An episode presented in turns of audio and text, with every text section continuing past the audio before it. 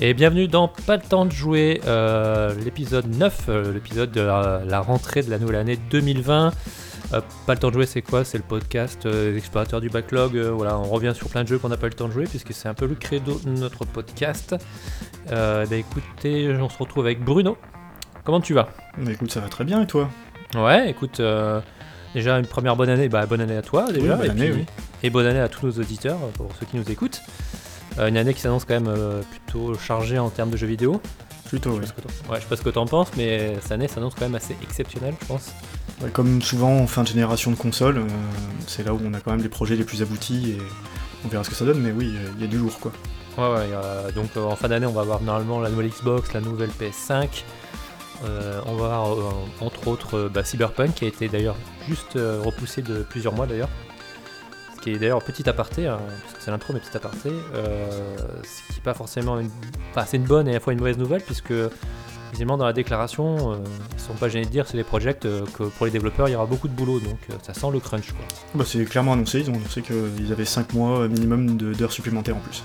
Voilà, donc euh, bon, alors, on va voir ça, on va voir le Resident Evil 3 remake. La Si le of Us niveau- 2, Voilà, ça va 2. euh, on va avoir le Final Fantasy 7 remake aussi. Pas mal de remakes, hein, mais euh, il va y avoir du lourd cette année. Je pense que le bilan de 2020, on aura du mal à choisir.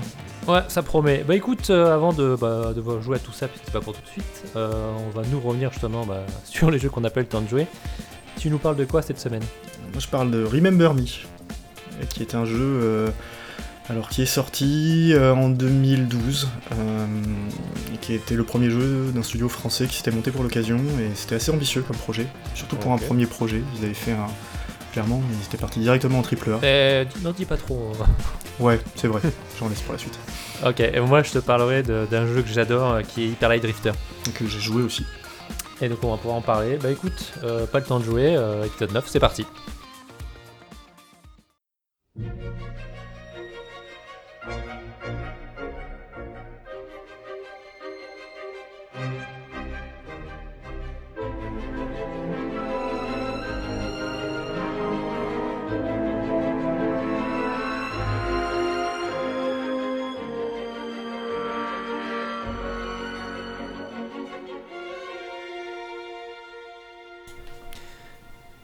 Bah écoute, alors Bruno, c'est quoi ton premier jeu de l'année 2020 Bah, c'est- Remember Me. Euh, alors Remember Me, un... c'était le premier jeu d'un studio euh, français, parisien, Mhm. qui s'était créé euh, dans l'optique de faire directement des triple A. Ils n'ont pas cherché à faire des, à vivre, à vivoter de commandes ou ce genre de choses. Ils ont directement attaqué avec ça. C'était des anciens de plusieurs studios. Il y avait de, de l'Ubisoft et ce genre de choses dedans. Euh, et c'était un projet assez ambitieux, mais qui a connu un développement assez chaotique, puisqu'à l'origine il devait être signé par Sony et édité par Sony en exclu. Finalement, euh, ils ont été lâchés en cours de route, on ne sait pas trop pourquoi, et euh, ils ont atterri chez Capcom. Et t'as pas le dit nom du studio c'est Dontnod, pardon, qui euh, depuis, euh, depuis a fait, fait la fameuse série des Life is de Life Strange. is Strange 1 et 2, et qui... Qui, qui leur a sauvé la vie, je pense d'ailleurs. Ah, ça leur a complètement sauvé la vie, puisqu'ils ont failli mourir après Remember Me, hein, d'ailleurs. Ça a failli être Oui. leur euh, seul et unique jeu. Euh, et puis ils étaient associés à, à l'auteur qu'on connaît, enfin, je sais pas si tu l'as lu toi, de l'auteur de la Horde du Courtevent. Du Contrevent, pardon. Les contrevents, oui. Euh, voilà. Donc c'était un jeu qui était assez ambitieux hein, d'un point de vue narratif et univers, qui se passait dans un Paris futuriste. Euh, moi j'avais accroché euh, dès les concept art qu'ils avaient montrés, je m'étais dit, euh, Alors moi complètement, oui, effectivement, les, la direction artistique et les concept art de Paris Futuriste, etc., moi, mais bien emballé. ah ouais, ouais, c'était vraiment quelque chose quoi. Ils avaient trouvé un, un rendu qui était vraiment bien, et en tout cas les premières vidéos étaient très encourageantes, et puis quand il est sorti, il n'a pas eu un succès critique euh, colossal. Et puis moi c'est un truc que j'ai revu euh, revenir dans, sais, dans les fameux trucs à la- à l'approche de la, la fin de la décennie là, où les, les gens te font te parlent des les pépites oubliées, etc. Et, euh, et celui-là revenait, je l'ai vu oui, plusieurs fois passer. je sais qu'on avait discuté, et moi ça m'avait fait un peu rire en disant euh, pépite oubliée. euh. Ouais, alors je- tu l'avais fait toi à l'époque ou pas? Non, moi je l'ai, je ne l'ai pas fait parce que justement j'avais vu tous les retours et effectivement, c'est un jeu cassé, quoi. Ouais. C'est le, triple A qui est devenu un, un double A. Ben, moi, c'était même pire que ça. C'est un jeu avec. Je pense que je, enfin, je l'avais acheté à l'époque, j'avais laissé sa chance et, euh, et j'étais sorti vraiment énervé, tu vois, du, du truc et euh, je savais pas pourquoi. Je me souvenais plus pourquoi j'étais énervé contre ce jeu. euh, Qu'est-ce que. Parce que c'était pas terrible. Ouais, ou. Ouais, c'était pas terrible, mais il y avait d'autres d'autres raisons, je pense. Parce que. Enfin, que je vais aborder d'ailleurs, hein, parce que du coup, je l'ai refait. Et, euh, et je sais pourquoi. je sais vraiment pourquoi il m'a énervé ce jeu. Et c'est un jeu qui, en fait, avait beaucoup trop d'ambition pour son propre bien, a voulu faire plein de trucs, et. euh, et qui est maladroit dans plein d'aspects. Euh, et pas que d'un point de vue gameplay. Je pense que le, Bah, déjà, résume-nous l'histoire et le gameplay. Exactement. Euh, alors, bah, l'histoire, on est dans un Paris futuriste en 2084, où on, on nous donne pas d'éléments beaucoup sur ce qui s'est passé avant, on sait juste qu'il y a eu une guerre et que Paris est plus ou moins isolé, etc. Voilà. Et dans une société où les gens peuvent euh, pirater les souvenirs et stocker les souvenirs, effacer les souvenirs qui ne leur plaisent pas. Euh, voilà, on est vraiment dans une notion de manipulation de la mémoire. Et on incarne euh, Niline, qui est une chasseuse de souvenirs. Donc son boulot, elle, c'est de manipuler les souvenirs des autres pour, leur fa- pour les influencer et faire ce qu'elle veut. Petit côté Inception. Ah, a un côté très Inception et très, euh, très cyberpunk en fait. hein. Euh, Sauf que bon, elle est amnésique, on sait pas pourquoi, elle se réveille euh, en prison et elle est guidée par une voix euh, qui va le faire s'évader et, et c'est là que le, le jeu, le jeu démarre en fait. Et d'un point de vue euh, gameplay, le jeu est un, un beat'em all euh, troisième personne, euh, tout ce qu'il y a de plus classique, avec des passages de plateforme. Et, et en fait, le premier contact du jeu est extrêmement désagréable. Euh, moi, je vais revenir là-dessus. C'est un. Je pense que les trois premières heures, j'ai vraiment lutté en me disant non, je lâche, je, je- je lâche l'affaire, je, j'y jouerai pas quoi. Euh, parce que, alors déjà, ils font tous les poncifs ima- possibles, imaginables en termes de plateforme. Euh, mais, mais ils te les mettent, ils cherchent pas à te temporiser quoi, ils te mettent tout dans bloc, c'est-à-dire que le premier passage de plateforme, tu as une plateforme qui s'effondre, une plateforme électrifiée, euh, enfin, t'es vraiment, tu vois vraiment toutes les recettes hyper classiques Ah, du le, jeu vidéo. Le game design de base euh, Oui, 101. quoi. exactement, Est-ce qu'il y a un niveau dans les égouts? Mais il y en a plusieurs. Ah, Voilà. Euh, et puis. euh, Et puis moi, il y avait un truc, alors c'est surtout au début que ça m'a gêné, c'est que, tu voilà, on, a- on avait, on nous avait vendu le jeu sur le Paris futuriste de 2084, etc. Et le début du jeu, ouais. t'es en extérieur, beaucoup, pas que, mais principalement. Et tu vois rien. Alors, je sais pas si c'est une limitation technique ou. Je pense que c'était une limitation technique pour avoir euh, gardé un framerate correct, mais du coup, on a une caméra qui est avec une- un personnage principal qui est très grand, donc l'image est très, euh, est très tassée, tu vois, le... Mhm. et on voit pas le décor. Et moi j'ai passé mon temps à lutter contre la caméra pour essayer de voir un peu ce que j'avais autour, parce que je voyais en gros euh, le couloir dans lequel j'étais, et... et tu sens que c'est un peu ouvert, mais tu vois pas. bah, en même temps, c'est la tradition. Le jeu a été produit par Capcom. Et chez Capcom, la tradition, c'est que la caméra est toujours confiée aux développeurs alcooliques. Ouais, alors, oui et non, c'est que j'ai compris en avançant dans le jeu pourquoi ils avaient fait ce choix-là. C'est que plus tard dans le jeu, vu que t'es principalement dans des couloirs et dans des bases et ce genre de choses, euh, là la caméra est pas gênante. Mais vraiment, dans les passages en extérieur, tu vois des prémices de décor, tu vois des choses qui se semblent tu intéressantes dire, et tu peux pas les observer, elles sont pas mises en valeur. Tu passes vraiment euh, comme un. Tu passes là-dedans sans rien voir, quoi. Et c'est vraiment dommage, et ça, c'est un truc qui m'a vraiment frustré. Euh, Et puis le début, au final, tu te rends compte que ça va pas être un beat'em all euh, très, très, très poussé, quoi. Il n'y a, Mhm. pas- y a pas grand-chose. Euh, T'as quelques combos, je crois. Il y a 4 combos total dans le jeu. Voilà. euh, Euh, ouais. c'est un peu léger, sachant qu'il te les débloque au fur et à mesure. La dernière, tu l'as, je pense, dans les deux dernières heures du jeu. Euh, et bon, je reviendrai après sur le système qu'ils ont construit, parce qu'ils ont essayé de débloquer un truc comme ça, mais c'est pareil, c'est un peu, un peu bancal. Et les passages de plateforme, euh, bah, tu vois, on, on retrouve les poncifs exactement de Uncharted, ce genre de choses, où tu dois euh, sauter de plateforme en plateforme, c'est très dirigiste, entre guillemets. Sauf que dans Uncharted, l'élément qui fait tu vois les plateformes où tu peux aller et celles où tu peux pas aller, c'est dans le jeu. C'est un code couleur. Voilà. Et puis c'est un code couleur, c'est-à-dire que ça ne, ça ne, c'est bon, c'est tu intègres ça dans ton cerveau reptilien là, que les plateformes jaunes, tu peux y aller. voilà. Mais du coup, elles sont dans le décor et c'est pas, ça c'est pas artificiel. Dans Remember Me, bah tu sais pas. T'as le même tuyau d'un côté ou de l'autre. Il y en a un, tu vas pouvoir aller dessus, pas l'autre. Et Ah, c'est le syndrome euh, Tintin en Tibet. Quoi. c'est ça. Et alors ils ont quand même un système pour te le dire. Pour les plus jeunes d'entre nous euh, qui n'ont pas connu cette époque merveilleuse des jeux infogrammes sur Mega Drive et Super NES, Ah ben, le- il y avait eu plein de jeux à l'époque euh, des, tirés des BD franco-belges, dont Tintin au Tibet, euh, Marsupilami, etc. Avec, en fait, tu ne savais pas si c'était une plateforme, le rocher, ou si c'était un élément du décor. Tu savais même pas ce qui te tuait, ce qui te tuait pas. Tu... ouais, Voilà. enfin, Tu sautais, tu découvrais si en fait si tu pouvais tomber dessus ou pas. Mm. Alors là, pour éviter ça quand même, parce que je pense qu'ils s'en sont un peu rendus compte, euh, tu as un, un HUD qui t'indique sur quel élément tu peux aller. Mm. Mais voilà, enfin, c'est du coup c'est hyper artificiel. C'est-à-dire que t'as vraiment une flèche qui, est- qui clignote sur l'endroit. Oui, puis, Et voilà. et puis même, euh, je veux dire, euh, au niveau euh, cohérence de l'univers, euh, toi-même en tant qu'humain, tu sais si tu peux t'accrocher à une plateforme ou pas, enfin à un tuyau, un truc comme ça. T'as pas besoin d'avoir un HUD euh, une- qui va te dire là tu peux m'accrocher, là je peux pas m'accrocher, enfin ça n'a aucun sens. C'est un peu ça, et c'est vraiment dérangeant, sur, vraiment au début, quoi. Parce que, je te le dis, en plus, t'es dans la ville, euh, et c'est, t'es dans Paris de 2084, tu voudrais un peu explorer, et non, tu peux pas. Et en plus, les niveaux sont vraiment étriqués, quoi. C'est, je sais pas, alors, est-ce que c'est un trop, trop grande ambition graphique et, euh, et qui fait qu'ils ont dû, euh, ils ont dû limiter au final les aires de jeu parce qu'ils y arrivaient pas, ça ramait, j'en sais rien, mais en tout cas, ça donne vraiment un sentiment de, t'es vraiment dans des couloirs, dans des cours intérieurs, etc. T'es quasiment jamais dans la rue. Euh, je suis même pas sûr que tu sois une seule fois dans la rue, ou alors c'est vraiment des tout petits passages qui- qui sont vraiment très courts. Et dans une petite rue fermée, enfin vraiment un jeu hyper dirigiste, et vraiment tu le ressens.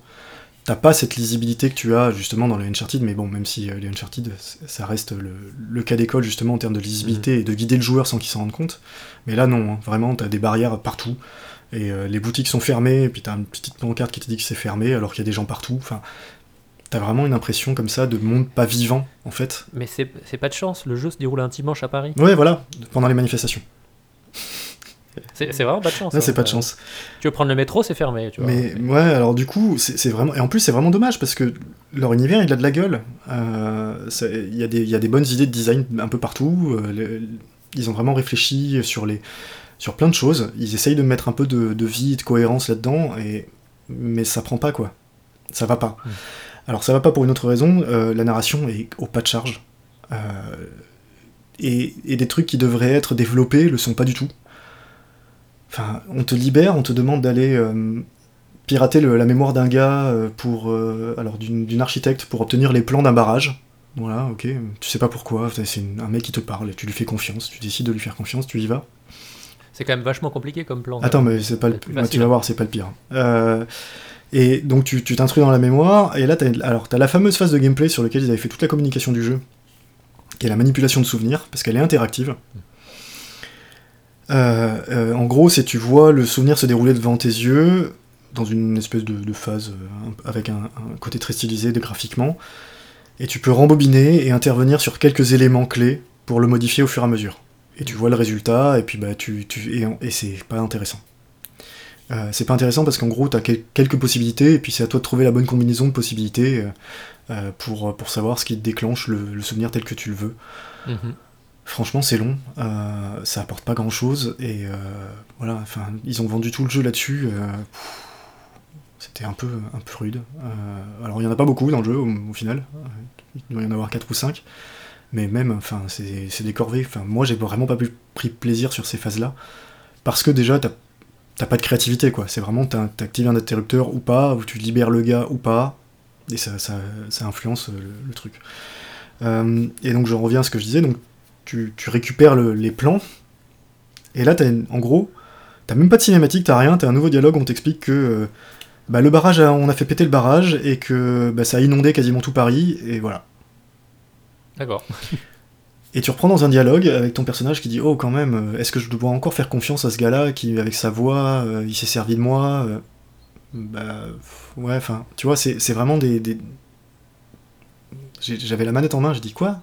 Il s'est passé quoi là? Mais attends, ça, il fallait en faire quelque chose. Tu, pouvais, tu peux pas juste me balancer ça comme ça dans un dialogue, comme quoi t'as rasé la moitié de la ville, quoi. Enfin, je sais pas. Tu vois, j'ai trouvé ça très étonnant. Et, euh, et tout le jeu enchaîne à ce système de narration là, quoi. Tu voulais dire quelque chose? Oui, euh, enfin, je- j'écoutais ce que tu disais, mais euh, c'est vraiment le jeu des, des- pas des promesses pas tenues, mais des, pro- des demi-promesses, parce que euh, tout ce qu'ils avaient qui, qui, était prometteur pour le jeu, c'est-à-dire l'univers, la direction artistique, le fait de pouvoir remonter dans les souvenirs, etc., mhm. influencer les gens, ben, au final, c'est fait, mais c'est mal fait. Ben ouais, c'est ouais, maladroit. Il manque toujours un truc de mise en scène, il y a toujours quelque chose qui va pas. Et, et ouais, c'est dommage. J'en ai pas parlé, par contre, le, jeu a vachement bien vieilli graphiquement sur PC. Euh, parce que les textures étaient quand même euh, assez, euh, assez balèzes pour l'époque, et quand tu le mets dans, les niveaux de, réglage maximum sur PC, ça, a encore de la gueule, hein. ça, tient bien la route. et voilà, enfin, comme je disais, donc toute cette phase-là, vraiment les premières heures, c'était, je me disais, oulala, oui, effectivement, c'est vraiment un jeu maladroit et, et, pas, et pas très bon. Et puis là, le système de combat commence à s'étoffer un petit peu. Alors, je vais, je vais y revenir rapidement. En fait, le système de combat, tu débloques. Euh, donc tu débloques les combos, comme je disais, et tu peux attribuer dans la combo à chaque touche une action spécifique. Euh, qui va être se soigner, faire des dégâts supplémentaires, recharger tes pouvoirs spéciaux. C'est à peu près tout. Enfin, après, il y a un truc qui permet de faire un lien avec l'action d'avant, enfin, pour faire des combos un peu, plus complexes. Euh, ça, c'est pareil, c'était la grande promesse du jeu, c'est genre, tu construis tes combos, tu vois. Tu construis tes chaînes de coups, etc. Et au. Bah, oui et non, quoi. Euh, moi, j'y ai pas touché, j'ai construit le truc et je suis jamais revenu sur la combinaison que j'avais fait. En gros, j'avais une, combo qui me soigne, une combo qui fait des dégâts, et un, et un combo qui fait un peu tout, euh, qui me recharge mon pouvoir spécial, etc. Mhm. Et voilà, t'avances dans le jeu. C'est pas inintéressant. Euh, mais par contre là les combats ils sont un peu frontaux quand tu vois quand tu vois ce que faisait la concurrence. Tu prends, j'en reviens toujours au même, hein, mais Batman pour moi est un des jeux qui a les systèmes de combat le plus fluide, pas forcément le plus complexe, mais au moins le plus fluide. Et quand tu sors de ça et que tu arrives sur Remember Me, où en gros il n'y a pas de contre, donc euh, c'est tu, vas, tu ne peux que esquiver les coups que tu prends. Euh, et avec son système de combo là, où il n'y a pas vraiment de timing, où tu es vraiment obligé d'enchaîner les trucs, et puis dès que tu fais une esquive, bah, c'est fini, ton combo il est raté. Euh, bah, c'est un peu, un peu chiant quoi. sachant qu'il n'y a, pas, y a que ça. Pour le coup, c'est vraiment que des combats dans, Remember Me. Je dis passage plateforme, combat, plateforme, combat, plateforme, combat. Il n'y a pas d'exploration, très peu. Et en plus, on est univers très, très clos, très petit. Et très clos, très petit, ouais. c'est vraiment. c'est un jeu qui est qui à ce niveau-là est dommage. Alors ça se laisse jouer, hein, c'est pas. Au final, tu commences à sur la fin, tu maîtrises un peu tes combos, tu y arrives. Moi, j'avais le souvenir d'un jeu dur à l'époque. Mais je pense que j'étais vraiment très mauvais à l'époque. Parce que là, je l'ai mis en mode euh, normal, alors que ma sauvegarde me disait euh, merci euh, les Steam Cloud qui sauvegardent pour toi, quoi. ma sauvegarde de 2013 m'avait indiqué que je l'avais fini en mode facile. là, je l'ai fini en mode normal, mais vraiment sans suer. Hein. donc bon, voilà, c'est pas. Ouais, j'ai dû m'améliorer au beat'em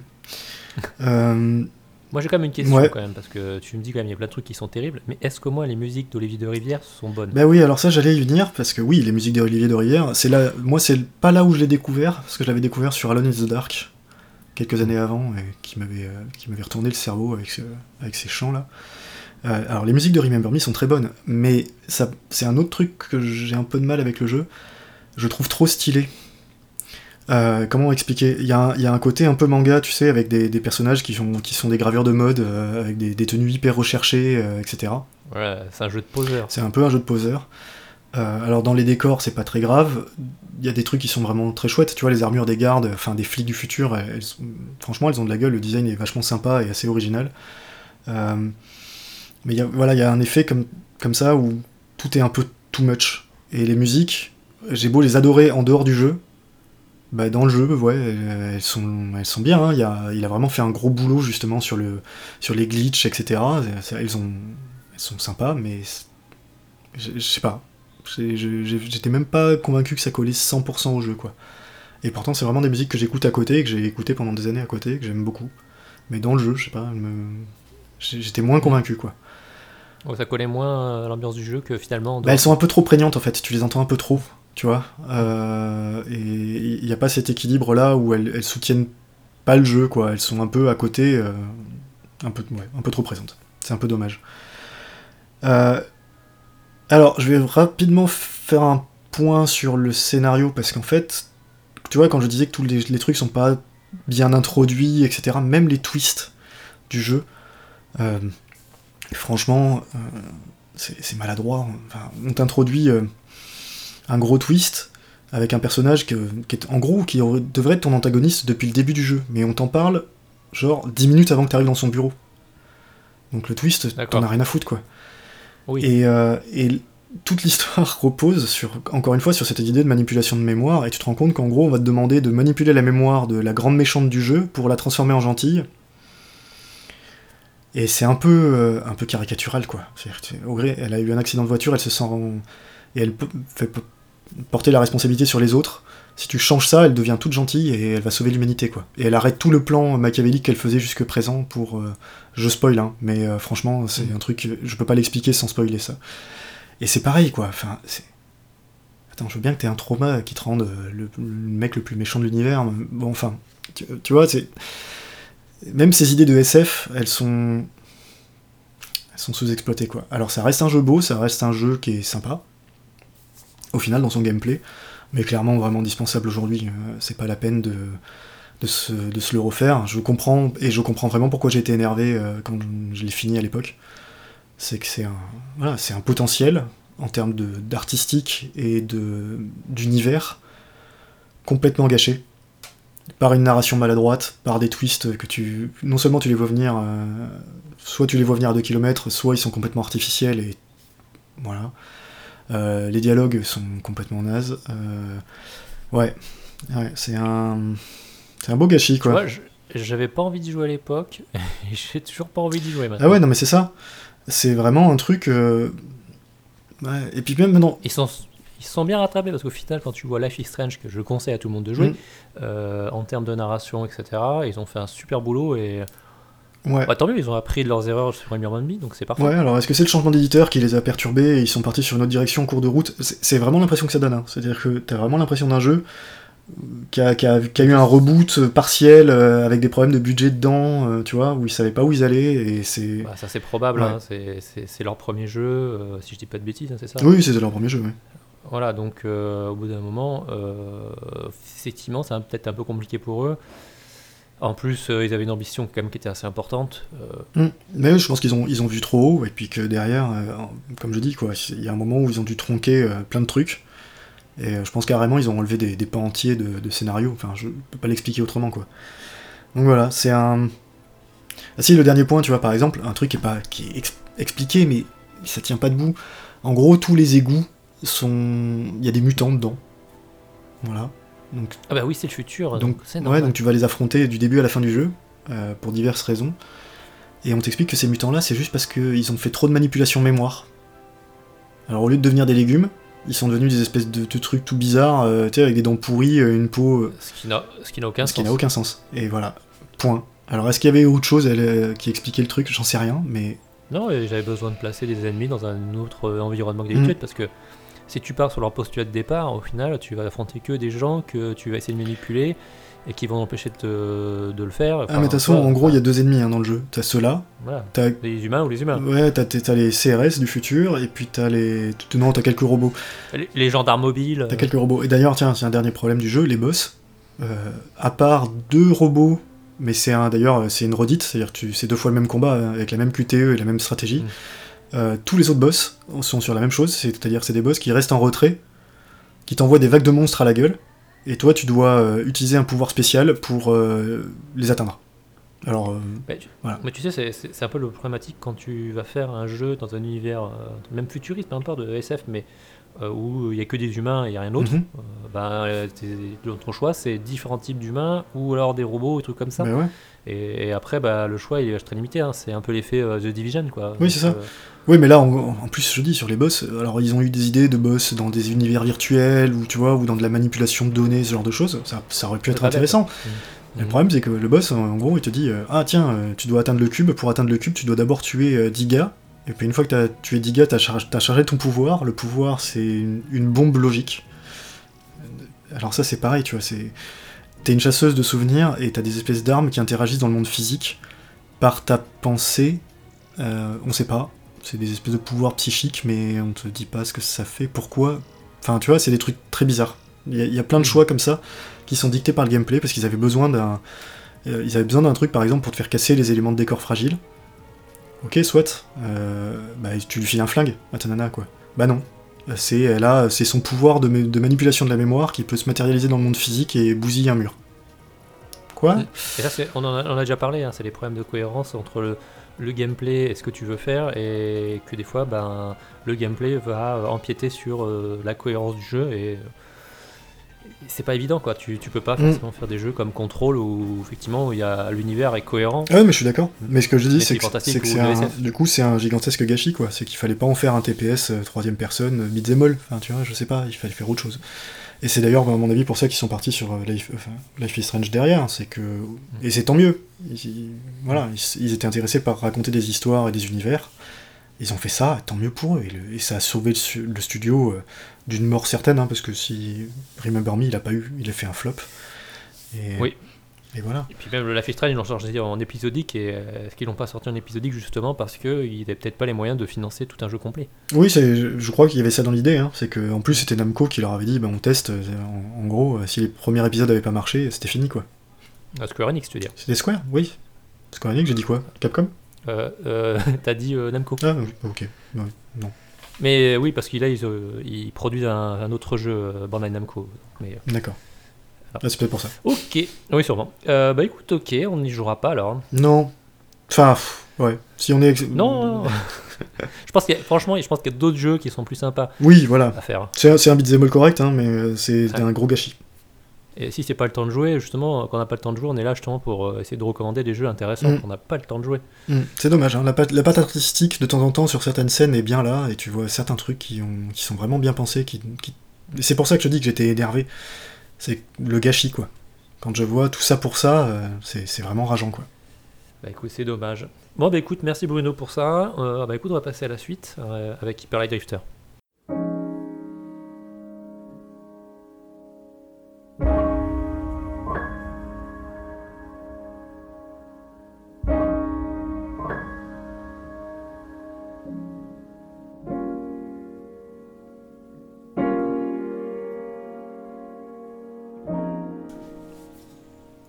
Thomas, toi, tu vas nous parler maintenant d'un jeu qui est un des premiers gros succès de Kickstarter, si ma mémoire est bonne. Ouais, tout à fait. Euh, Hyper Light Drifter de Earth Machine Game. Ouais, euh, un jeu que j'adore, un jeu de chez dans mon Kokoro. Euh, donc Hyper Light Drifter, donc jeu de chez Studio Art Machine, un jeu qui a été effectivement financé par crowdfunding en 2000, euh, je sais plus, 15. il devait sortir- ouais, il devait sortir en 2014-2015 et finalement il est sorti en 2016 sur PC et console. Il est sur Switch maintenant aussi euh, et il est sorti récemment en fin d'année dernière, je crois, sur euh, iOS. Ah bon Donc euh, ouais, donc tu peux y jouer vraiment partout. Je crois même qu'il a eu euh, le, une récompense par Apple euh, comme meilleur, euh, jeu de la plateforme euh, iOS. Tu. Je m'y risquerai pas en portable, euh, enfin en tactile. Hein, ce jeu. Voilà, euh, voilà. Bon, en tout cas aujourd'hui, on peut y jouer partout. Sur Switch, ça va être vraiment cool, je pense. Bah, c'est là où j'y jouais moi. Voilà. Euh, donc, euh, Hyper Drifter, qu'est-ce que c'est? Alors moi, c'est un des jeux que j'ai attendu beaucoup, euh, que j'ai pas baqué, mais j'aurais dû le faire d'ailleurs, parce que, euh, en gros, pour résumer, c'est un jeu en pixel art, euh, vu de dessus, d'aventure-action, euh, inspiré par euh, Zelda et hack and slash genre type Diablo, euh, qui est vraiment un pixel art euh, très très beau. Enfin, en tout cas, moi je le trouve magnifique. hein. Bah, il, a, il a un pixel art, moi que j'aime, parce qu'en fait, c'est pas un pixel art à l'ancienne. Il, il tire parti des, des possibilités des machines modernes. voilà. En fait, avec des dégradés, avec des choses qui sont vraiment, vraiment magnifiques, quoi. Ouais, alors le, le créateur, donc le fondateur du studio, d'ailleurs, que- donc euh, Art Machine, euh, Alex Preston, euh, d'ailleurs la, base, ce qu'il voulait faire, c'était un jeu euh, type Super NES, justement avec un peu les technos modernes. C'est ça. Donc, donc du coup, c'est pour ça qu'il s'est inspiré particulièrement de Zelda 3. Donc euh, d'ailleurs, c'est probablement un des meilleurs Zelda. C'est mon deuxième Zelda d'ailleurs, je pense préféré. Tiens, petite digression, c'est quoi ton Zelda préféré? Oula, euh, mon cœur balance entre Zelda 3, Breath of the Wild et Wind Waker. Ah, Très bon Ouais, choix. Ah, Ouais. Moi, je dirais, euh, tu vois, j'ai- euh, j'ai un gros coup de cœur pour euh, le mal aimé de la série Adventure of Link. tu vois, tu vois Ah, ça te fait. Bah, ça- oui, oui, oui. Je comprends pourquoi. Maintenant, Ah, moi, j'a- j'adore ce jeu. Il est hyper dur, il est totalement imparfait, mais tu avais ce côté aventure, exploration que je trouvais génial. Euh, les côtés expérience aussi que tu avais, puisque euh, tu gagnais de l'XP. Donc ouais, moi j'aime bien. Et ouais, Wind Waker, je l'ai, ouais, j'aime bien aussi. Et, et Ocarina of Time aussi que j'aime beaucoup, mais je rejouerai jamais. Tu vois, je préfère regarder moi des souvenirs. Moi j'ai pas pu. Voilà. Bah, c'est que j'avais. of Time, je l'ai fait en remake, en remake 3DS, ah. c'est impossible. Bah, le jeu a beaucoup vie. Hein. Moi, je me souviens que sur N64, euh, j'avais économisé beaucoup pour l'avoir à l'époque. J'ai acheté la console pour ce jeu. Euh, et euh, j'en ai de super souvenirs, mais je le rejouerai jamais. Enfin bref, fini la digression, sinon on est parti pendant 3 heures. donc voilà, l'inspiration c'est donc Link to the Past et un peu tout ce qui est Hack Slash. Donc vu de dessus, donc c'est un jeu d'aventure dans lequel qui se passe dans un monde de, SF inventé, où mhm. en gros on joue un personnage qui en fait est malade euh, qui vomit du sang à droite à gauche tout le temps. Et en fait, l'histoire, en fait, elle n'est pas racontée. C'est-à-dire qu'il n'y a pas de texte. C'est un jeu sans texte, sans dialogue euh, parlé. Il n'y a rien. C'est-à-dire que toute l'histoire est en fait montrée soit via des, cinématiques ou par euh, des pictogrammes donnés par les PNJ qu'on peut rencontrer. Donc en fait, chacun peut un peu s'imaginer l'histoire qui, qui s'est passée dans ce monde qui est un peu un monde post-apocalyptique. Euh, on ne sait pas trop ce qui s'est passé. Des sortes de titans qui ont été invoqués. Voilà, c'est on ne sait pas trop. Il y, a une, il y, a une, longue cinématique au début du jeu où, qui est assez euh, cryptique, on va dire. Oui, c'est très cryptique, mais c'est volontairement cryptique. Voilà, euh, c'est fait pour. Et donc, chacun un peu libre d'imaginer un peu le monde qu'il veut. Et donc du coup, on, est dans cet univers, on sait pas trop pourquoi on est, on sait qu'on est en sorte lié un peu à ce qui s'est produit.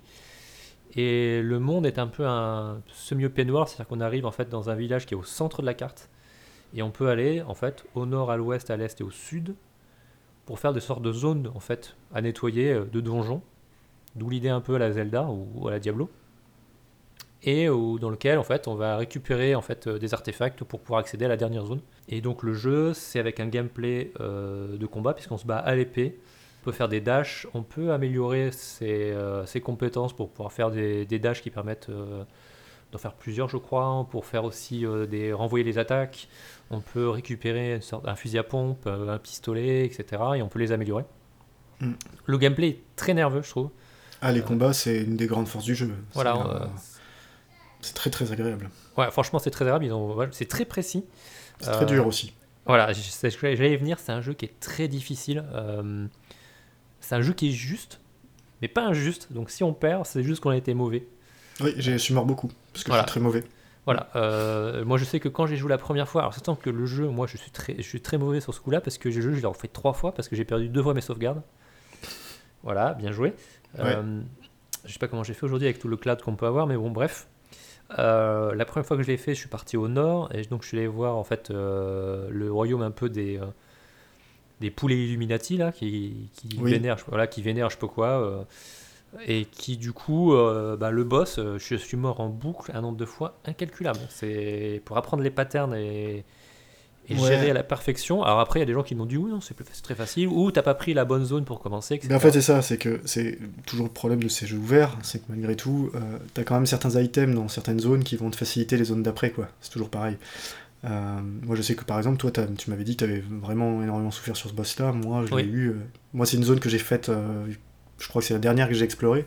Mm. Et du coup, bah, il m'a pas posé. je l'ai eu en deux fois, quoi. Ouais, je crois que ce qui est plutôt conseillé, c'est de partir à l'est euh, du côté des, euh, des, gros, crapauds. voilà. voilà. Les crapauds qui ont fait une sorte de génocide auprès, je sais plus, d'un autre peuple là. Et qui a l'air, qui est beaucoup plus, qui est plus facile en tout cas. C'est que quand j'ai recommencé la deuxième ou la troisième fois, j'ai fait ça et ça m'a paru plus facile, effectivement. Mm. Donc ouais, le gameplay, il est, euh, il est très très précis. Hein, c'est à ce niveau-là, tu, tu peux pas dire. ça joue à la manette, hein, je tiens à préciser. Oui, c'est au clavier, je, vous ai à peine imaginé. Oui. Ouais, ça doit être l'angoisse, à mon avis. C'est ultra nerveux, je trouve, euh, dès le début en plus. Hein, c'est c'est très plaisant. Bah, tu prends la manette en mm. main, euh, c'est facile à appréhender. Par contre, tu comprends très vite qu'il y a une profondeur de jeu, euh, d'enchaînement des, attaques et de l'intelligence de jeu qu'il te faut pour avancer, qui fait que ouais, c'est chaud quand même. Je dirais pas que c'est très dur et que ça a été dark soulisé, mais euh, disons que ouais, il y a certains boss qui sont un peu costauds et il y a des passages où tu sais que tu vas mourir et qu'il va falloir t'y reprendre à plusieurs fois. Et puis même sur les passages de plateforme, hein. des fois, enfin de plateforme entre guillemets, dans les donjons, il y a, des, mm. des simples salles de combat. Oui, oui, il y a des passages, sont- euh, il n'y a pas forcément que des combats, il y a des zones où tu dois passer, où il y a des, des blocs qui vont tomber ou bouger. Il faut les enchaîner suffisamment rapidement pour pouvoir passer. Alors, moi, j'ai moi j'ai pas fini le jeu parce que justement, euh, une des zones dans lesquelles je dois accéder là, euh, pour, pour y accéder, je dois enchaîner des dashs à la frame près, clairement. Ouais, on n'est Euh, pas du sinon, je meurs. C'est pas du, du, du pas. permis de boy, mais c'est pas loin quoi. Sur certains passages, et pr- principalement sur les optionnels, parce qu'il y a des trucs bonus, etc. Sur la fin du jeu, euh, ouais, il y a des trucs pour les obtenir, euh, c'est fou. C'est c'est l'est à côté, c'est simple quoi. ouais, Céleste, c'est simple, ouais. Euh, encore que, hein. Encore que, ça dépend ce Je que sais tu pas, fais. celui-là je l'ai fini. Ah, tu l'as fini Ah, Moi, j'ai pas fini encore, mais. Sur Switch, monsieur. Oui, mais tu vois, tu peux, tu, Ouais. tu peux jouer aux toilettes et dans le train, etc. Ouais, mais enfin, avec le stick analogique de la Switch, ouais. Oui, ouais, avec- qui fait un peu du drift. hein, Ouais. donc, euh. Hmm. Ouais. Ouais, bon, bref, euh, Nintendo, merci, répare, de, répare tes Switch avant que j'achète une, s'il te plaît. Euh, oui, donc en plus, le- ce que tu disais par rapport, effectivement, il y a des zones à explorer, etc. Le jeu est un donc simili open world, il y a pas mal de zones à, explora- euh, à explorer, à découvrir, il y a beaucoup de secrets cachés. Mm. Euh, il y a entre autres, par contre, euh, comme je disais, il n'y a pas de texte. Ceci dit, euh, il y a des dalles et des stèles qui sont avec le langage du jeu, qui est assez cryptique. Et j'ai découvert, euh, il y a, donc je crois dans peut-être ma deuxième ou troisième partie, que tu pouvais traduire ces, ces textes. Ouais. Il y a une sorte de pierre de rosette en fait où tu peux, euh, si tu réfléchis par toi-même, tu peux trouver en fait, euh, te faire un ton alphabet et les traduire les textes qui sont donnés. Alors ça reste des textes qui sont toujours cryptiques, mais euh, moi je trouve ça euh, super sympa quoi. Mais je trouve ça très rigolo qu'ils aient caché un test cryptique, un texte cryptique dans un dans un alphabet en plus que tu maîtrises pas. Je trouve ça très rigolo Oui, oui. comme truc. Ça, c'est vraiment super. Alors, petit aussi point de détail, euh, Alex Preston, donc le, qui a fondé le, le- le studio et qui a créé le jeu, il est atteint en fait, d'une maladie cardiaque congénitale. Et en fait, euh, du coup, il a voulu essayer de retranscrire ça dans le jeu, ce qui fait que pour ça que le personnage est en fait malade en permanence. Mm. Euh, donc, il a essayé d'un peu de euh, transférer un peu ce qu'il vivait au quotidien, puisqu'il a tout souvent été hospitalisé pendant le- la production du jeu.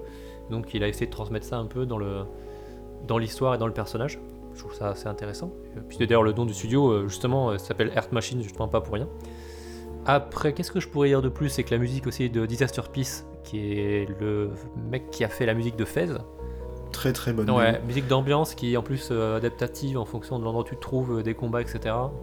Et en fait, c'est un jeu qui est moi que je trouve euh, assez extraordinaire dans, dans son ambiance parce que t'es à la fois face à un truc très coloré et en fait avec des couleurs très saturées au final quand tu Oui, regardes. fait, ouais. Et il y a, y a une espèce de mélancolie de, qui s'échappe des décors, et euh, il y a vraiment un travail sur les décors et sur le fait que tu es vraiment dans un monde qui a été détruit, quoi, qui revit un peu, mais tu sens, tu sens les ravages. Il y, a, il y a vraiment toujours des indices du temps qui passe, euh, des ruines, des trucs cassés, des. et c'est- ouais, il y a vraiment. Il y a, il y a quelque chose, quoi. Il y a vraiment une Ah oui, mélancolie. non, mais c'est exactement ce que j'allais dire. Euh, au niveau de, de l'univers, donc la direction artistique est incroyable. Et dans la cinématique du début, tu vois bien qu'il y a eu une catastrophe euh, qui a ravagé en fait l'univers. Tu sais pas pourquoi, tu sais, c'est libre à ton imagination au début. Effectivement, et toi, tu arrives en fait après. Euh, mais tu sais pas si c'est euh, genre euh, 20 ans après, 500 ans après, 1000 ans après? Tu sais que c'est pas, c'est pas, enfin, ça s'est pas passé oui, ça hier, s'est pas passé hier, tu parce qu'effectivement, les titans que tu vois dans séquence du début, tu les retrouves après, mais ils sont recouverts en fait de, de plantes, etc. Donc tu vois bien que c'était pas hier. Oui, oui, non, mais t'as pas d'indice temporel sur, euh, sur quand, quand ça a eu lieu. Voilà, et tu, tu, tu arrives en fait dans cet univers où tu sens que euh, les gens sont plus en mode de survivants, euh, qui essayent de se reconstruire, mais que, euh, voilà, euh, bah, comme je disais, tu as les crapauds qui, qui ont commis un génocide sur un autre peuple. euh, Enfin, l'univers est, est- est très dur, et euh, effectivement, il y a ce petit côté mélancolie. La musique, d'ailleurs, colle parfaitement à, à- Mm. à cette description. T'es, sur du post post Ouais, c'est un truc comme ça, ouais. C'est... Et je trouve que justement, comme tu dis, le fait que l'univers soit très coloré, c'est, effectivement, c'est très contrasté. C'est, Mm. marrant de voir effectivement que euh, ben, tu as des endroits où, où tu vois des, des restes de, de cadavres, etc. euh, De... ben, tu sais pas ce qui s'est passé, mais voilà. Il s'est passé des tragédies. Oui, puis, euh, oui, puis comme on disait, avec une direction artistique, des choix de couleurs qui sont fabuleux, quoi. Enfin, moi, c'est vraiment un jeu sur son esthétique, il est, il, est Bah, incroyable. De toute façon, euh, je pense que le truc, il a... c'est ça qui, était, qui a vendu le jeu, hein, parce que quand il est sorti, enfin le crowdfunding a été lancé, il demandait, je crois, 27 000 dollars, et il en a eu plus de 600 000. Mhm. Et puis en plus, ce qui est assez rigolo, c'est que il l'avait vraiment vendu comme un Zelda, Oui. je crois, dans son Kickstarter. Alors qu'au final, le jeu est pas tant que ça. Enfin, tu retrouves euh, des, des éléments de Zelda, mais justement, ils ont eu l'intelligence de, de faire autre chose, quoi. Et, Le, euh, le gameplay, c'est pas du Zelda, enfin, à part l'épée, euh, Ah non. moi je trouve pas du tout. Je trouve effectivement c'est plus proche du hack and slash un peu, euh, un peu brutal quoi. Sans le côté voilà, loot. sur le côté loot, parce qu'il n'y a pas vraiment de loot en fait dans le jeu là. À part récupérer les cellules pour pouvoir aller acheter des upgrades ou ce genre de choses, mais euh, c'est t'as le côté exploration Zelda, tu as la vue de dessus euh, façon Zelda, euh, mais Mm. ça s'arrête là quoi. Donc c'est le côté effectivement euh, semi-open world parce que tu peux aller plus ou moins où tu veux au début, mais ça s'arrête là. Ah oui, non, mais je suis d'accord. Mais non, mais c'est un. c'est- vraiment un trip. Ouais, un trip très agréable, très. Mais par contre, comme je dis, mélancolique, quoi. C'est pas un jeu qui te mettra la patate, euh, je trouve, d'un point de vue ambiance. Par contre, les combats, si. hein. Ah les combats, ils te- Ça, ça, défoule Ouais, bien. il y a- il y a des petits passages aussi, euh, genre même de ça, parce que tu sais, euh, quand tu, tu finis certains passages et qu'il fait son petit mouvement d'épée et qu'il la plante, Ah oui, non, mais il y, a il y a un souci du détail oui, euh, oui, sur euh, certains tout à fait. trucs. euh. Il y a un souci du détail, mais il y a, il y a un feedback dans les animations, dans, le, dans la façon dont c'est fait, euh, qui est vraiment bien, bien inté- enfin, très intelligent. Les combats restent lisibles. Euh, quand, tu, quand tu passes une salle sur laquelle tu as galéré, tu as vraiment un sentiment d'accomplissement et euh, ça, ça, ça marche Ouais, et chose bien. qui marche très bien, c'est le, le- le rendu des coups. T'as tu- t'as vraiment Mm. l'impression que tu vois, les, quand euh, tu, tu mets un coup, bah, tu vois, tu tapes pas dans du mou quoi. Ouais, c'est ce que je dis, c'est le, le feedback, le feedback est vraiment propre, quoi. Et tu, ouais, t'es vraiment concentré sur ce que tu fais avec cette histoire de dash et de, de foncer sur les ennemis au corps à corps pour recharger ton fusil à pompe, parce que ça c'est quand même une Oui. mécanique qui est assez J'en ai pas parlé, effectivement, c'est en faisant, en donnant des coups que tu vas recharger finalement via ton épée Mm. ton énergie pour pouvoir faire d'autres choses derrière. Et ça, c'est génial parce que ça te force justement à, à rentrer dans l'art. En fait, il y a un petit côté, euh, euh, tu vois, Bloodborne, en fait, euh, parce que dans Bloodborne, euh, pour récupérer de la vie, quand tu as, en fait, tu t'es fait toucher, t'as un moment dans lequel où tu peux récupérer ta, ta vie en allant frapper, tu vois. Ce petit côté un peu frénétique, j'en avais parlé à l'époque. Mais là, c'est un peu la même chose, puisque le jeu va t'inciter, en fait, à aller au combat pour pas récupérer de l'énergie, pour pouvoir mieux te battre, tu vois. Ouais, et je trouve ça vachement malin parce que ça t'oblige à prendre des risques. C'est la même mécanique que, que Doom en fait, c'est du push forward. Euh, ça t'oblige à aller au contact euh, et Mm. pas à te planquer dans un coin et attendre que le combat Ouais. passe ou euh, avoir les ennemis à Ouais. l'usure. Et c'est Doom, 2000 Doom Très, très 2016, hein, bien sûr.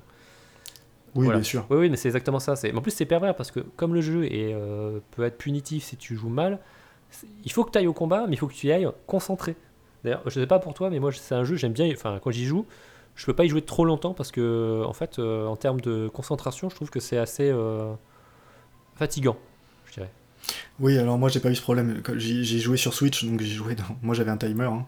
J'étais dans le train et donc bah, c'était mon trajet quotidien. Et donc forcément Mm. j'avais un quart d'heure, 20 minutes pour chaque session et guère plus.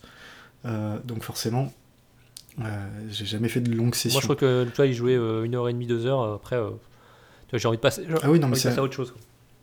Bah, comme tous les jeux très exigeants en fait, c'est que euh, c'est que forcément t'es concentré et comme vu que oui, comme tu dis, euh, bah, je crois que t'as quoi, t'as 5 points de vie maximum à la fin du jeu? Oui, enfin, la, la vie peut, Et au début t'en as vite 3 partir en plus, donc. euh, Ah bah la vie, euh, en deux secondes, tu peux, tu peux faire un mauvais enchaînement, te retrouver au mauvais moment, t'as plus de dash, et puis bah tu te prends euh, un coup qui t'amène dans un autre, qui t'amène dans un troisième, et t'es mort, et tu recommences. Ça, ça m'est arrivé un paquet de fois, non, c'est un jeu qui pardonne pas, et euh, Qui heureusement le Mais bon. chargement est, est rapide. hein.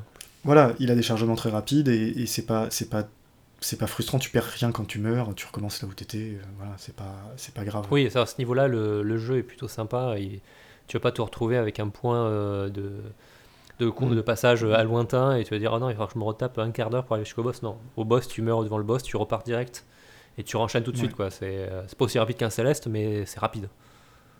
Oui, oui, oui, c'est rien de, rien de méchant. Non, c'est un- vraiment un très bon jeu. Moi, je le conseille à tout le monde. Euh, il avait été gratuit, euh, pff, il a été gratuit deux fois, je crois, sur, Sur le Twitch. sur l'Epic Game Ouais, Store. sur Twitch aussi, il avait été offert, il me semble. Donc euh, je pense qu'il doit pas être très cher aujourd'hui. euh, Enfin, Il doit être une quinzaine d'euros. Déjà, il est pense. pas cher de base en plein tarif, donc achetez-le plein tarif. euh, franchement, pas de problème. Et puis, dès qu'il y a des soldes, c'est certain qu'il a un tarif encore plus abordable. Je sais pas, il doit être peut-être à 15 ou 20 euros aujourd'hui. Je sais pas. Je pense qu'il a je, 15 je- euros. je dis des bêtises peut-être, mais il est pas très cher. Donc, et surtout par rapport à la qualité du titre, que ce soit en termes d'ambiance, direction artistique, pixel art, musique, gameplay, etc. Enfin, c'est du sans faute. Après, il faut être un peu sensible euh, au pixel art, hein, ce qui n'est pas le cas de tout le monde. hein. Ah, il y a des gens qui supportent pas la 2D, forcément, ça va pas leur plaire, oui, euh, on est d'accord. Mais euh, C'est bien dommage. ah oui, non, mais c'est passé à côté de, plein de jeux super. Donc, enfin, en tout cas, moi, c'est un de mes jeux préférés. De, en tout cas, j'ai appelé le citer d'ailleurs dans, la, dans mes jeux préférés l'année, des années 2010. moi, donc voilà, je recommande. Par rapport à Remember Me, il n'y a pas photo. Ah oui, non, si vous avez le choix entre les deux, euh, faut pas hésiter, oui, non, ça c'est clair. Ils sont à peu près au même tarif, hein, je pense, parce que Remember Me hors solde, il doit être bradé déjà. Euh, mais Hyperclave Drifter, oui, c'est 15 euros sur Steam, euh, qui est bien investi. Et sinon, bah, le prochain jeu du studio, on l'attend là, donc c'est Solar Ash Kingdom, donc un jeu qui sera en 3D, avec une direction artistique aussi qui a l'air magnifique. Par contre, qu'est-ce que ce sera? Je, On ne sait pas, pas, trop, donc c'est à suivre. quand ça sortira, on ne sait pas. C'est pareil, hein, c'est un tout petit studio, donc encore que je pense qu'ils ont dû se faire un maximum de blé sur, euh, sur ce coup-là, je pense. Bah, j'espère pour, en tout cas. J'espère, je sais pas, tu vois, c'est même... Ok, il a eu un bon succès Kickstarter, etc., mais je ne sais pas si c'est si bien vendu que ça, parce que c'est quand même une proposition très particulière. Hein. Euh, il n'a pas de graphique, nous on l'adore, mais euh, il y a des gens, je pense, qui peuvent y être complètement hermétiques. Ouais, je. J'en sais rien. Je, je, je, sais pas. Le fait qu'il soit ressorti facilement comme ça sur, tu vois, sur Switch, sur iOS, me fait dire qu'ils euh, ont eu les moyens de, le de faire les portages, etc. Mais... Je, vu qu'il est sorti au début de la Switch, je pense qu'il a bénéficié aussi des titres indés euh, à l'époque euh, qui cartonnaient, tu mm. sais. Bah, alors je regarde sur, sur Steam Pie, même si c'est plus à jour, etc. Mais à l'époque, il disait que potentiellement il y avait jusqu'à un million de possesseurs sur Steam. Ouais. Oui, ça va. Ce, qui est, ce, qui est, ce qui est bien, hein, franchement, déjà comme terme. Mmh, ce qui sous-entend qu'il il a pu en vendre facilement de 1 million aussi sur Switch. Parce que la Switch est une console, euh, surtout au début, où les jeux indés euh, se vendaient comme des petits pains. Même les développeurs étaient, étaient impressionnés. Ah bah oui, j'imagine. Je, je, crois qu'il est sorti en 2018 sur Switch, je crois quasiment dans les premiers. Donc je pense que mmh, ça. ça a dû bien l'aider aussi. Donc bon. Parce que je, je, me rappellerai toujours de la team Meat qui avait dit que Super Meat Boy sur Switch, c'était mieux vendu que la version Xbox 360 à l'époque pour un jeu qui avait 10 ans. Enfin, c'était. Les mecs, on revenait pas devant leur stats, quoi. Ils disaient, il s'est plus vendu en un mois sur Switch qu'en en deux ans sur euh, Xbox, quoi. Mais on revient à ce qu'on disait, on l'avait déjà dit plein de fois, hein, les jeux, en fait, ne se vendent plus euh, forcément euh, le mois de la sortie. Hein. C'est, des fois, c'est des longs sellers, et avec les ressorties. Bah, c'est, l'avantage des boutiques virtuelles. Avant, tu avais une. Les, les, les, rayons des boutiques étaient limités, donc c'était toujours les dernières sorties qui prenaient la place. Euh, aujourd'hui, euh, sur Steam, tu peux avoir 10 ans de catalogue et c'est pas un problème. Des jeux qui marchent très bien. Euh, tant que, tant que le jeu marche sur les PC, qu'il n'a pas d'incompatibilité avec du, une nouvelle version de Windows et ce genre de, choses, je vois pas pourquoi. Arrêtez de le vendre. tout à fait. Et tant mieux. Bon, bref, voilà, tout ça pour dire que c'est un super jeu, achetez-le, c'est bien. Oui, voilà. voilà. D'accord. C'est un très bon Allez, on va passer la rubrique à part ça. Fight, humiliation, excellent. Holy shit. Bon, bah, c'est la rubrique euh, à part ça, euh, là où on parle un peu de tout et de rien, on fait des petits débats, on donne nos coups de cœur, nos coups de gueule. Alors, cette enfin, ce mois-ci, je vais dire cette semaine, pas du tout, mais ce mois-ci, Bruno, euh, de quoi tu vas nous parler? Bah, je, vais, je vais parler d'une rumeur là qui, qu'on a vue il y a quelques temps, enfin cette semaine d'ailleurs, pas il y a quelques temps, que j'ai même retweeté sur le compte Pas le temps de jouer, sur la probable sortie de Horizon Down Zero sur PC. Euh, donc ça veut dire que Sony porterait sur le PC une de ses plus grosses licences. Parce que clairement, euh, Dawn Zero, c'est une de leurs nouvelles IP euh, prometteuses. et je suis très étonné par ce par cela. Alors, moi, tu sais, en fait, j'ai réfléchi et en fait, je me dis que ça me paraît juste logique, puisqu'en fait, euh, on va avoir sur PC Death Stranding, et Death Stranding utilise le moteur de chez Guerrilla, moteur utilisé pour Horizon.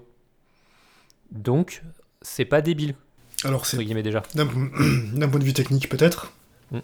mais d'un point de vue euh, vente, je suis très étonné par ce mouvement quoi. Ah moi je trouve que c'est, enfin je trouve que c'est très intelligent de la part de Sony. Enfin Microsoft le fait déjà depuis toujours. Euh, bon après Microsoft, c'est le monde du PC, euh, c'est naturel, mais je vois pas effectivement pourquoi Sony se priverait de vente, sachant qu'il y a beaucoup de monde qui aimerait jouer à Uncharted ou à Bloodborne sur PC.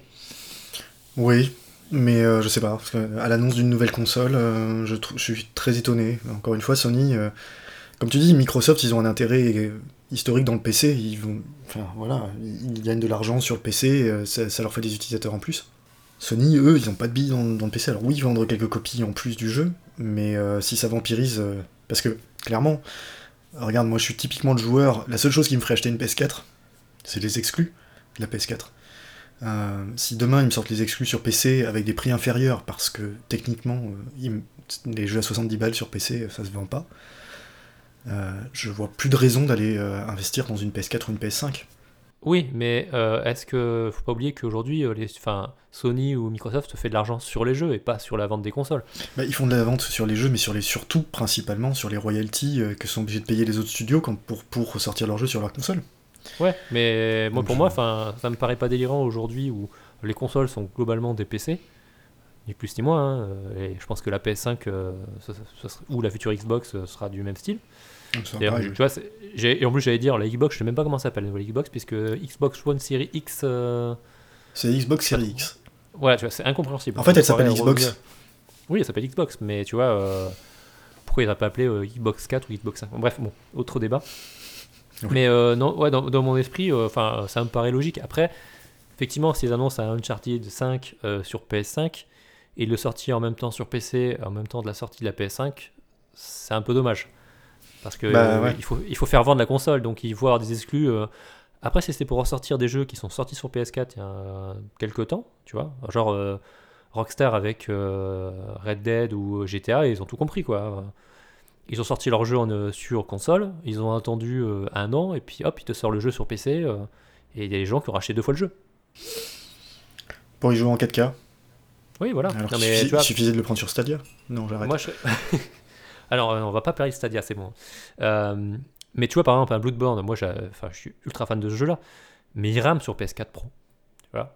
Euh, pouvoir y jouer sur PC en 4K à 60 FPS, tu vois, je dis pas non. Hein. Oui, non, mais je, je suis Cas particulier, ceci dit. Non, mais je suis d'accord avec toi, mais, mais c'est le cas sur beaucoup de, beaucoup de jeux et beaucoup d'exclus. Hein, à, part les, à part les Naughty Dog, euh, les jeux, la plupart du temps, ils rament. hein. Et encore, Naughty Dog, tu prends Last of Us, il ramait sur PS3. Euh, Et bon, je serais pas contre hein, avoir des jeux euh, avec le confort d'utilisation du PC en général. en plus, c'est quand même un peu mieux qu'une console. Le, le jeu est installé sur ton disque dur, les temps de chargement sont plus rapides. Enfin, c'est quand même assez agréable. Mais ouais, j'ai été surpris par cette annonce. Ah oui, Euh, c'est- très surprenant. euh, le fait de, de se dire ça, que peut-être euh, les gros titres de Sony sortiront sur PC, c'est étonnant. Après, moi, je, je suis content en tout cas, en tant que joueur, Ah oui, oui. très très bien. Et après, c'est une tendance, je pense, globale du marché, c'est-à-dire qu'on on sait très bien que le cross-platform, ils vont devoir, enfin, sur le multi, ils vont, devoir, ils vont devoir y aller. Sony peut pas continuer à faire cavalier seul. Ils vont être poussés par Epic, ils vont être poussés par des, des trucs qui aujourd'hui sont clairement multiplateformes. Alors, est-ce que c'est euh, Après, pas dans euh, cette tu direction, je euh, sais pas. À mon avis, Sony, ils sont tranquilles. hein, euh, le, le- le- ils ont dominé le marché avec la PS4. Ils annoncent une PS5 euh, rétro-compatible. euh, Enfin, moi, je suis pas très inquiet pour eux au niveau euh, de la, de la domination qu'ils vont avoir. hein. Alors, je suis pas, je suis pas, je suis pas inquiet là-dessus, mais je maintiens, euh, il y a quand même quelque chose qui est en train de se passer, quoi. Je, je sais pas. Le, entre que Epic euh, demande euh, à corps et à cri euh, le, le multiplateforme, euh, enfin au moins sur le multijoueur pour pour Fortnite, ça, tu vois, c'est ah bah le- leur titre qui permet euh, de faire entrer de l'argent chez eux. Donc, euh, ils ont tout intérêt à ce que le jeu soit le plus accessible pour tout le monde. Je suis, je suis complètement d'accord avec toi, mais ce que je veux dire par là, c'est que Fortnite, c'est un rouleau compresseur. C'est tu peux pas te passer. Si, si demain Sony dit, euh, bah nous on est contre, et donc en gros que toute la, tout, tout le monde joue sur Fortnite ensemble, sauf les joueurs de PS4, là tu fais un, faux- tu fais un, faux, un mauvais mouvement, quoi. Bah, euh, je serais curieux de savoir quelle est la proportion des joueurs par, euh, par plateforme. Parce que euh, enfin, la PS4, c'est monstrueux en termes de parc. Je pense que Epic ne peut pas se permettre de dire à Sony, allez, faut faire voir, tu vois. Je pense que le rapport de force, Ah non, mais il- pas aller se faire voir, je dis juste, si la communauté PS4 est isolée du reste, alors que tous les autres peuvent jouer sur PC, sur autre, tu retrouves ton compte et, et tes stats, quelle que soit la façon dont tu as de jouer dessus. Je sais pas, hein, je, je connais pas bien les stats de Fortnite, mais je dis, le- c'est un cas qui est revenu régulièrement. Il y a eu le cas d'Overwatch, il y a eu les Street Fighter qui, euh, qui parlaient de Ouais, ça, etc. Il y, a- il y a plein de jeux où c'est le cas, effectivement, où le crossplay, ben, tu, tu peux pas jouer avec euh, ton ami parce que lui, il a une Xbox, toi, tu as une PS4, et ben, tu peux pas jouer ensemble, et puis tu en as un troisième, il est sur PC. euh, Et, bah, et dans certains cas, c'est des, des trucs qui peuvent faire le même, qui peuvent vraiment desservir un jeu. Je pense par exemple à Street Fighter V, euh, qui marche pas, enfin, qui a pas eu le succès de- du 4, même, même si le succès du 4 était quand même assez extraordinaire. Euh, le jeu serait crossplay, déjà, il y aurait, à mon avis, plein de, plein de personnes dessus en plus, parce que aujourd'hui, tu l'achètes, t'as le jeu, si en Mm. plus tu peux pas jouer avec tes potes parce que chacun l'a sur une version différente, c'est chiant quoi. Mais bon, enfin, pour revenir un peu, je, je suis, je suis d'accord avec toi, à 100%. Mais pour revenir à la, effectivement, au, au potentiel arrivée de Sony euh, sur PC, euh, euh, je trouve ça super. Hmm. Parce qu'il y, a plein de- il y a plein de titres que j'ai pas forcément joué et que je vais pouvoir jouer sur PC. Et en même temps, euh, je me dis, est-ce que c'est judicieux, à, un peu avant la sortie de la PS5, de dire à plein de joueurs, bah, tes jeux PS4 que tu pourras jouer sur ta PS5, alors que tu n'en as pas eu une, bah, tu pourras peut-être y jouer sur PC. Donc, euh, Oui, c'est ça, c'est ce que je te dis. bon, bah ok, je sais pas, écoute, on verra. C'est qu'une rumeur, de toute façon, sortie sur, euh, sur Kotaku. Si c'est si le cas, bah, tant mieux, ça permettra de jouer à certains jeux Sony. bon, certaines exclus, on verra ce qu'ils nous sortent. Oui, et puis Euh, moi, ça ne fait que délayer. Enfin, rajouter un peu de délai à mon achat de PS4, donc ça va, tout va bien. Ouais, ouais. Peut-être qu'il vaut mieux attendre la PS5 maintenant du coup. Ok, bah écoute, je sais pas, on verra. Euh, donc moi j'ai un sujet, un sujet euh, un peu trollesque, Non. mais que je, je vais pas troller, mais euh, qui, qui en fait est un jeu quand même très sérieux. Je voulais parler de Star Citizen. Mais tu n'y pas joué Oui, mais non plus, mais je vais pas parler du jeu en lui-même en, en temps de gameplay, etc. Je vais surtout parler de la news qui est sortie euh, donc courant janvier. Mhm. Puisque donc euh, Star Citizen, pour ceux qui ne le savent pas, euh, c'est un jeu développé par Clad Imperium Game de- depuis euh, 2011. Ouais. Donc, c'est- Il y a un, donc un Kickstarter qui est lancé. Donc c'est Chris Roberts, pour ceux qui ne connaissent pas, pour les plus jeunes, qui est en fait le créateur des Wing Commander. Donc euh, qui a décidé en fait de faire une suite spirituelle à, donc à, à sa saga. Donc euh, Wing Commander, pour ceux qui ne savent pas non plus, c'était un jeu de space opéra, de combat dans l'espace. Où t'affrontais des jeu. chats géants. Voilà, euh, je sais pas comment les appeler, les Killerati Oui. C'est ça, de mémoire. Et donc, en gros, qui a été très fameux, puisque dans le Wing Commander 3 et 4, euh, ils avaient rajouté donc, les cinématiques euh, filmées avec des vrais acteurs, dont Mark Hamill, Tout à fait. avec aussi John Rhys Davis, Malcolm McDowell, j'ai envie de dire aussi. Oui. Enfin, C'était le top de la carrière de Mark Hamill. Ah, Voilà, mais là, il y avait, un- mais il y avait une sacrée palanquée de, de super acteurs, quoi. C'était euh, c'était super, quoi. Enfin, moi, à l'époque, euh, je les ai tous faits, je me suis éclaté. Ouais, C'était c'était débile, mais c'était rigolo. Ouais, ouais, c'est ça, mais à l'époque, tu, tu, enfin, c'est- c'est- tu étais content, tu disais, waouh, c'est Luke Skywalker, quoi. Enfin, 4 CD-ROM. et 4 CD, ouais, voilà. Euh, et donc, du coup, il a voulu lancer en fait une suite spirituelle, il a fait un Kickstarter en 2011. Et donc, le jeu est en développement depuis, euh, depuis 9 ans. Euh, et l'info en fait que, qui me fait un peu réagir ce mois-ci, c'est une information qui est sortie puisque Star Citizen euh, était censé être développé sous le Crytek Engine, de- c'est Crytek. Mhm. Et en fait, euh, ben, euh, Crytek et euh, CIG étaient donc en fait en début de procès puisqu'en fait euh, le contrat permettant l'utilisation du moteur 3D du Crytek Engine n'était pas respecté. En gros, normalement, euh, CIG était censé euh, mettre en avant le moteur, euh, faire remonter les corrections de bugs, n'utiliser le moteur que pour un seul jeu, et en fait, ben, ils ont annoncé qu'il bah, il y aurait Star Citizen, et puis il sortirait un deuxième jeu, un standalone qui sera Squadron euh, 42. Mhm. Et là, bah, du coup, les mecs de chez Crytek, ils ont dit bah, Vous êtes bien gentil, mais le contrat d'utilisation du moteur, il n'est pas prévu comme ça. Et puis en plus, vous n'avez pas respecté quasiment toutes les clauses. Donc, bah, ça va se finir au procès. Sachant que en plus Crytek était au, au creux de la vague euh, financière, euh, ils, ils savaient même pas s'ils allaient survivre 4 mois à l'époque. Voilà, donc ils vont pas très très bien. Et du coup, bah là, on a appris que finalement le procès n'aurait pas lieu. euh, et on a appris plein de choses intéressantes dans, le, dans les papiers qui ont été fournis, puisqu'ils sont publics. Et on a appris entre autres ben, que déjà, euh, donc, euh, Star Citizen, qui avait dû normalement changer de moteur pour pouvoir garantir la sortie des deux jeux, puisqu'il n'avait pas le droit de faire deux jeux avec le même moteur, euh, ben, en fait, ça s'est jamais produit. Ils n'ont jamais changé de moteur. Ça s'est passé sur le Lumberyard. Qui est autre un moteur. dérivé du Cry Engine. Voilà. Finalement, bah, apparemment, ils n'ont pas du tout fait un switch de moteur, alors que euh, CIG s'était bien vanté à l'époque de dire mais si le développement prend du temps, c'est parce qu'on change de moteur et donc forcément il faut redévelopper tout. Visiblement, Du c'était faux. une partie, ouais. Voilà. Euh, Squadron 42, qui devait être un standalone, bah, finalement, il semblerait qu'il sera intégré dans Star Citizen. Donc, pour tous les backers qui ont payé pour acheter le jeu, etc., bah, pour eux, c'est un peu l'arnaque, puisque du coup, ils ont payé pour un truc qui sera dans le jeu d'origine. Sachant qu'en théorie, il devait sortir en 2016. genre.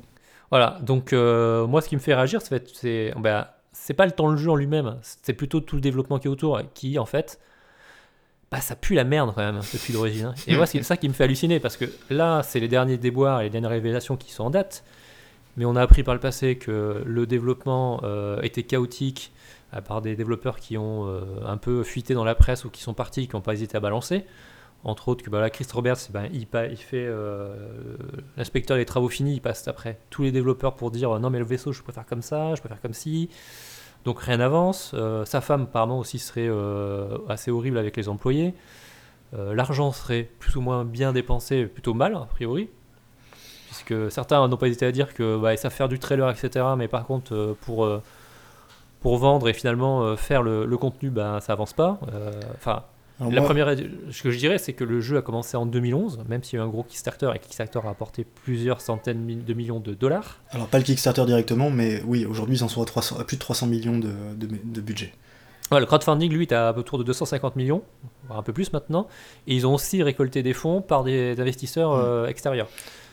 Non, Donc, moi, euh, il y avait un truc qui m'avait fait réagir, alors ça date déjà de quelques années, euh, j'avais lu ça dans, un- dans une interview où ils expliquaient entre autres leur retard en disant oui, mais vous comprenez, par exemple, euh, on est sur plusieurs studios, alors du coup, on s'est pas mis, euh, on s'est pas mis d'accord sur les échelles des modèles 3D. Le mec expliquait ça vraiment calmement dans une interview en disant ouais, vous vous rendez compte, du coup, on a dû tout refaire. Et moi, je disais ça, et je me dis de, de mon côté, alors je suis, je suis un peu développeur, hein, c'est un peu mon métier, Mm. et je me dis, mais attendez les gars, ça veut dire que vous avez plusieurs studios qui bossent en parallèle sur des trucs, et vous avez même pas été foutu de vous mettre d'accord au départ sur les, un truc aussi basique que quelle unité on utilise. Mm, mm. Enfin voilà, je suis resté complètement abasourdi par ce genre de truc. C'est typiquement le genre d'info quand, elle- quand tu la lis. Tu dis, ok, il y a un vrai problème de management. Obligatoirement, il y a un problème de communication et il fallait pas le faire comme ça. Enfin, il y a, il y a un truc vraiment qui va pas. J'espère pour eux qu'ils ont corrigé depuis. Je pense. Oui, bien sûr. Bah, Il y a plein de trucs qui va pas, tu vois. Par exemple, moi, il y a un truc qui, est- qui me choque parce que moi aussi, je suis de formation développeur comme toi, même si aujourd'hui, c'est plus mon métier euh, au quotidien. Euh, par exemple, aujourd'hui, le jeu, il est en 3.0. Je suis désolé. Oui, alpha, mais l'utilisation du 3.0, enfin, quand tu, dans l'inconscient collectif, quand tu n'es pas développeur, enfin, quand tu as 1.0, 2.0, ça veut dire que le jeu est fini, tu vois, c'est une, une release. C'est... Et là, ils utilisent en fait une numérotation en fait pour désigner des alphas, et une alpha pour bien situer pour les gens qui n'auraient pas forcément la connaissance, c'est vraiment le prototypage du jeu, quoi. On est vraiment, c'est ultra buggé, y a rien, on est, on est même pas, tu vois, dans la bêta, et encore, là, une bêta en termes de développement, c'est, en gros les fonctionnalités sont présentes, mais rien n'est débugué. On parle même pas de bêta comme aujourd'hui se fait, où globalement les éditeurs sortent des jeux en disant c'est une bêta, euh, vous allez dire en open bêta, alors que le jeu en fait globalement est fini, et ils s'en servent comme un argument marketing pour faire jouer au jeu euh, un peu en avance. Là, on utilise une, numé- une numérotation en fait euh, pour une alpha. Enfin, je trouve ça déjà moi un peu euh, d'un point de vue euh, marketing, c'est un peu du mensonge quoi. Enfin, totalement même je trouve. Non, mais c'est- oui, après je suis d'accord. Bon, après, euh, les, les versions, euh, chacun est libre de faire ce qu'il veut avec. hein. Oui, Il n'y a pas de normes. Oui, bien sûr. Et il suffit de Bah, voir euh, qu'on est sur la version 70 ou 80 de Chrome, j'en sais même, je sais même plus, pour euh, se rendre compte qu'il y a de toute façon un problème à ce niveau-là. Mais Hmm. non, je, je suis d'accord avec toi. Bon, après, le fait est tout simplement que, euh, au-delà de, de, de tout ce qu'on peut dire, c'est un jeu qui est à la bourre de plusieurs années par rapport à ses, ses annonces de développement, alors que son budget et, Le- et son financement ne s'est jamais arrêté. Voilà, je vais dire, le jeu devait sortir en 2014. Oui. Nous sommes en 2020 et le jeu est toujours en alpha. C'est ça. C'est- rien que ça, ça pose un problème. Je, je veux pas, voilà, il y, a- il y a des gens qui, je sais, qui jouent dessus. Enfin, je sais pas ce qu'ils font parce que euh, il y a plein de choses qui sont pas intégrées encore dedans. Bon, tant mieux pour eux s'ils s'amusent, mais euh, au bout d'un moment, enfin, comme tu dis, euh, il y a un financement qui est monstrueux. Il y a très peu. On parlait juste avant de Hyper Light Drifter qui a eu 600 000 dollars. Oui, non, mais. Oui, alors après, c'est pas la même envergure de projet, mais je suis, je, je suis On est d'accord avec toi. Je veux dire, la question, c'est qu'avec un budget pareil, aujourd'hui, il y a des AAA euh, qui sont sortis et on peut rigoler encore plus. Si euh, à l'époque, quand le projet a été annoncé, il y avait deux autres jeux qui étaient un peu mis en concurrence tout le temps, qui étaient Elite et No Man's Sky. Dans les deux cas, les autres sont- jeux sont sortis. Et euh, si je prends le cas de No Man's Sky qui a raté totalement sa sortie, qui a été extrêmement critiqué et qui s'est fait descendre parce qu'en gros la promesse n'était pas tenue et qui a été capable entre temps de ressortir le jeu, enfin, entre guillemets, de améliorer le jeu, de faire des corrections pour en rendre le jeu plutôt très bien. Mais en fait, ce qui fait, ce qui fait surtout peur, moi, dans, dans l'histoire de Star Citizen, c'est quand je, je lis les comptes rendus des gens qui y jouent. Alors, encore une fois, j'y ai pas joué, donc ce serait intéressant que je le fasse un jour. Mm. Mais c'est surtout que la base du jeu est toujours pas là, quoi. Euh, Mais c'est ça. alors hein. que Elite, ils ont sorti un truc, alors certes, par rapport beaucoup moins ambitieux que Mm. pouvait l'être Star Citizen, mais au moins, ils avaient une base et ils ont construit par itération. Sur cette base, ils ont rajouté de plus en plus de trucs. Voilà, c'est ça que je voulais est. dire par rapport à, la comparaison que je faisais, c'est que un No Man's Sky ou un Elite aujourd'hui, eh ben, et dans Elite, euh, ils ont rajouté effectivement euh, des grosses mises à jour qui ont permis Mm. de, guillemets, de combler ce qui manquait au jeu d'origine.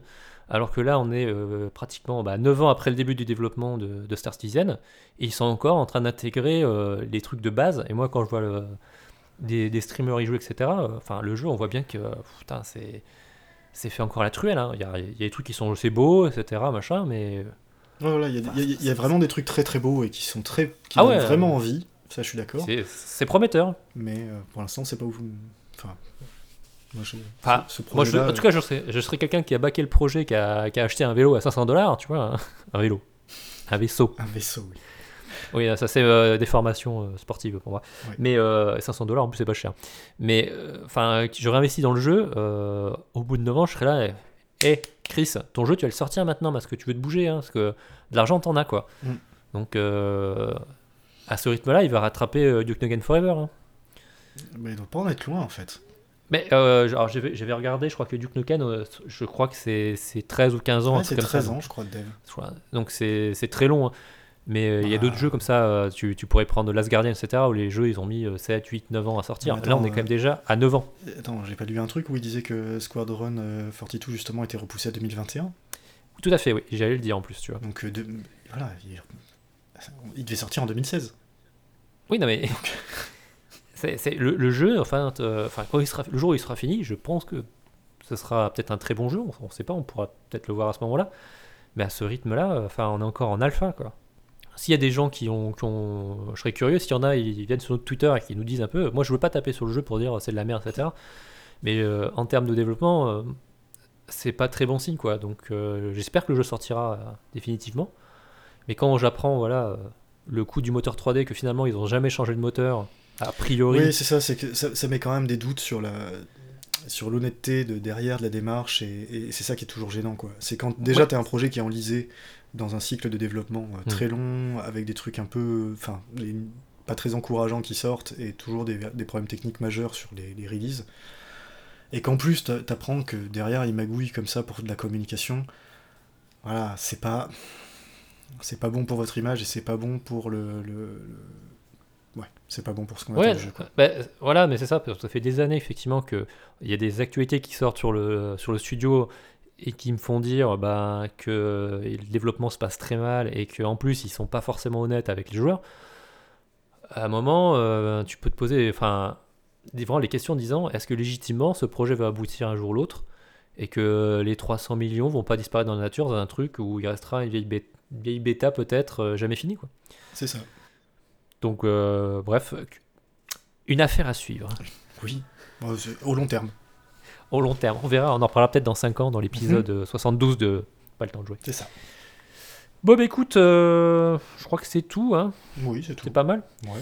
Bah, bon bah écoute, euh, on va s'arrêter là pour, euh, pour ce mois-ci. Mois prochain, février, je sais pas encore à quoi je vais jouer. J'ai des idées déjà pour, pour un peu plus tard, pour mars. Mais mois prochain, je sais pas. Je sais pas encore exactement non plus, pour être honnête.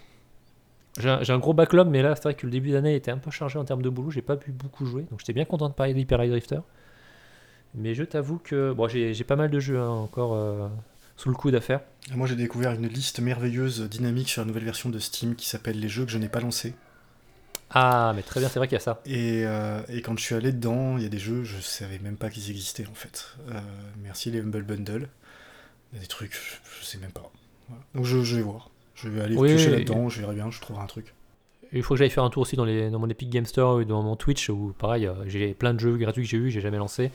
Et puis des jeux aussi qui sont encore sous, euh, sous plastique, hein, sous blister là, sur PS4. Il faudrait que je regarde un peu ce que j'ai quoi.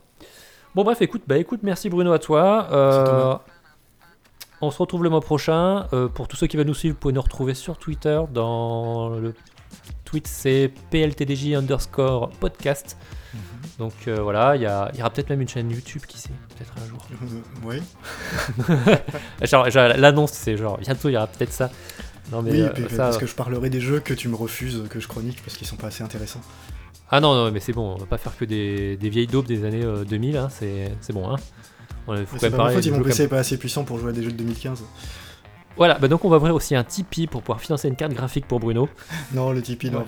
c'est- on va pas le faire tout de suite, non. Ça. Non, non, puis, sur- puis surtout, euh, voilà, nous on fait ça pour le plaisir, donc c'est pas pour récupérer de l'argent. Euh, et en plus, on a assez de jeux à jouer, c'est pas pour un peine de rajouter encore des jeux. Mais c'est ça, j'ai déjà euh, 200 jeux que je n'ai pas lancés et qui attendent que ça. Bref, bah merci à tous, euh, merci à nos auditeurs. Euh, bien, on se retrouve au mois prochain. Merci Bruno, et à plus. Merci toi, salut.